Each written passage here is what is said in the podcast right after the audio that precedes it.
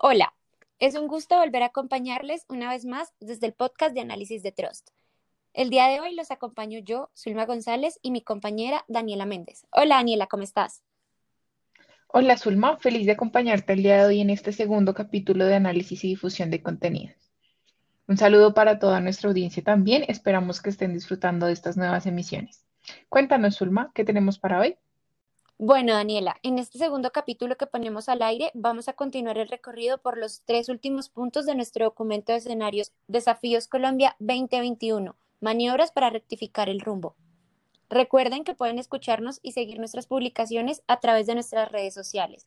En Twitter somos arroba trustcall y en Facebook y LinkedIn Trust Gestión Estratégica de Riesgos. Para entrar en materia queremos recordar los puntos de análisis que habían quedado pendientes en la emisión anterior. En primer lugar, la movilización y la protesta social en un contexto de convergencias entre el incremento de la pobreza, la evidencia de las desigualdades, reformas impopulares, amenazas ambientales y los apetitos populistas. En segundo lugar, la visión del desarrollo y el aparato económico que responda a tendencias globales y a las condiciones que dan competitividad al país. Y finalmente, el manejo de la pandemia, la vacunación universal y el rescate socioeconómico de los más vulnerables. Adentrándonos más en estos aspectos y con los antecedentes del 2019 y del 2020, ¿cómo ves tú este 2021 para el tema de movilizaciones? Bueno, Daniela, yo creo que lo primero a destacar en este tema es el regreso de las manifestaciones a medida que avanza el proceso de vacunación. La superación de la pandemia conlleva el regreso de la protesta volviendo a dinámicas de años anteriores.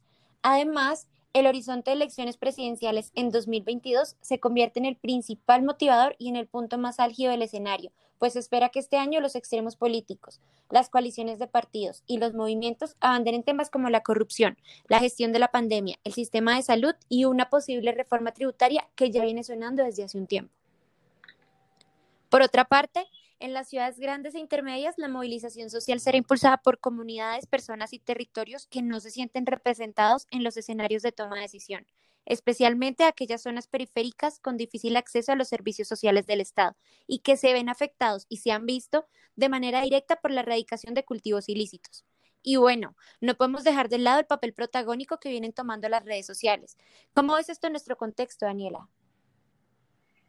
Como hemos podido evidenciar en los últimos meses, las redes sociales y la comunicación digital han tenido un rol protagónico, se han convertido en el pivot ideal para profundizar la polarización, lo que ha convertido la gestión de la información y las publicaciones en un desafío global que se mantendrá este año es un factor muy importante para tener en cuenta en el análisis y me gustaría agregar otro tema de discusión y es la esfera económica, la visión del desarrollo y por ende de un aparato económico que responda a las tendencias globales. En este apartado me gustaría destacar apuestas en torno a la acelerada evolución y desarrollo de nuevos campos de conocimiento alrededor de la tecnología, lo que implica el aumento en la brecha digital dentro del país y de igual manera la competitividad de Colombia y su capital humano frente a otras economías regionales.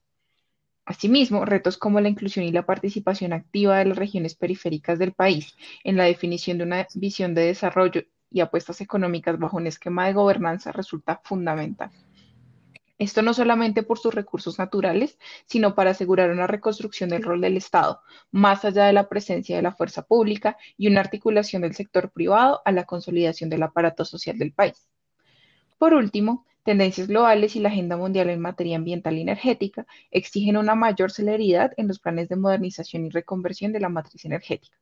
Sin embargo, en el caso de Colombia, esto no puede desconocer el peso del sector extractivo en la sostenibilidad fiscal. ¿Qué decisiones podría tomar el gobierno?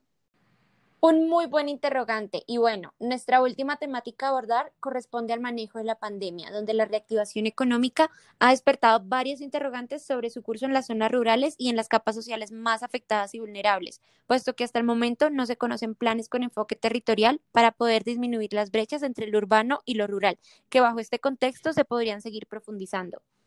El desarrollo de la pandemia todavía presenta importantes niveles de incertidumbre. La velocidad y eficiencia de los programas de vacunación, la efectividad de las vacunas y la capacidad de recuperación de la economía ponen en juego la estabilidad social y política del país, sin descontar posibles mutaciones del virus. Adicionalmente, sería igualmente importante atender la reactivación o el fortalecimiento de sectores económicos alternativos, así como a las grandes fuerzas productivas del país. Desde nuestra perspectiva, la agroindustria, el turismo o las bioeconomías serán fundamentales en este punto. Es cierto, Daniela. Seguiremos de cerca analizando estas y otras problemáticas a lo largo del año. Y para ustedes, ¿cuál será la dimensión con más incidencia en el país este 2021? Gracias por escucharnos una vez más. Esperamos nos sigan acompañando en nuestras próximas emisiones.